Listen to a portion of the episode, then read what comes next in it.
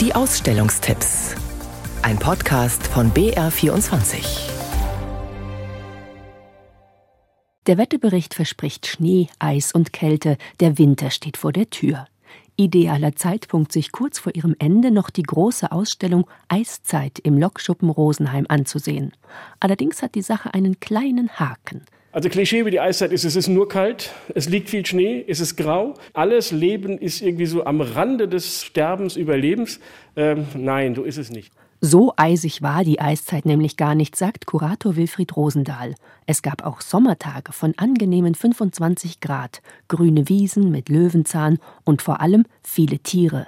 Höhlenlöwen, Riesenhirsche, Wollhorn-Nashörner. Dank realistischer Rekonstruktionen wird die Ausstellung so zu einer richtigen Safari. Auch sonst ist für Kinder viel geboten, sagt Lokschuppenleiterin Jennifer Morscheiser.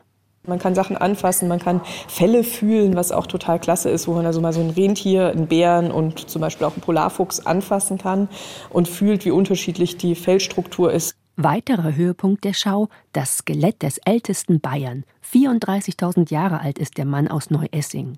Dank einer genauen Computeranimation wurde sein Äußeres zum Leben erweckt und unterscheidet sich kaum von den Bildschirmkollegen im Online-Meeting. Wie immer bietet der Lokschuppen Rosenheim auch mit Eiszeit wieder eine Erlebnisausstellung für die ganze Familie mit höchstem wissenschaftlichen Anspruch. Zu sehen bis 11. Dezember. Umweltzerstörung, Krieg, Korruption oder Machtmissbrauch. Es gibt vieles, wogegen es sich zu protestieren lohnt.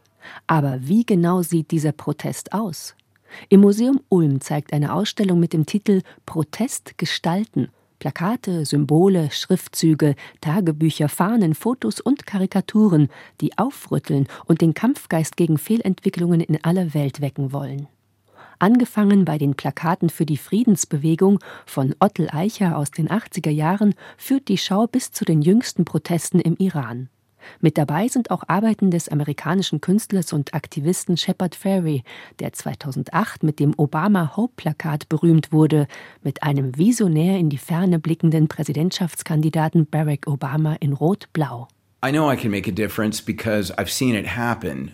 Ich weiß, dass es etwas bewirkt. Ich habe die Reaktionen von Menschen miterlebt. Ich habe gesehen, wie meine Sachen bestimmte Bewegungen gepusht haben. Die Präsidentschaftskampagne von Barack Obama oder den Pushback von Trump, den Women's March oder Occupy Wall Street. Also ich sehe, dass meine Sachen etwas bewirken. Ich wünschte, dass die noch mehr bewegen könnten. Ich bin realistisch und es läuft gerade viel schief in der Welt, aber ich würde das nicht machen, wenn ich nicht daran glauben würde. So I, I do believe that the only way to solve the problems is to, you know, is to create a counter narrative and to push back. And so I do it as hard as I can. Im Unterschied zu spontan gestalteten, handgemalten Plakaten auf Demonstrationen sind viele der ausgestellten Arbeiten bis ins letzte Detail durchdachte Kunstwerke. Hochkomplexe Zusammenhänge müssen zu einfachen Bildern verdichtet werden leicht verständlich und schnell mit dem Auge erfassbar, auch aus der Ferne. Dazu benutzen viele Macher Symbole, die auch über kulturelle Grenzen hinweg weltweit verstanden werden. Weltkugeln und Stacheldraht, Pistolen und Rosen, geballte Fäuste und Totenköpfe. Protest gestalten, von Ottel Eicher bis heute, bis 16. April im Museum Ulm.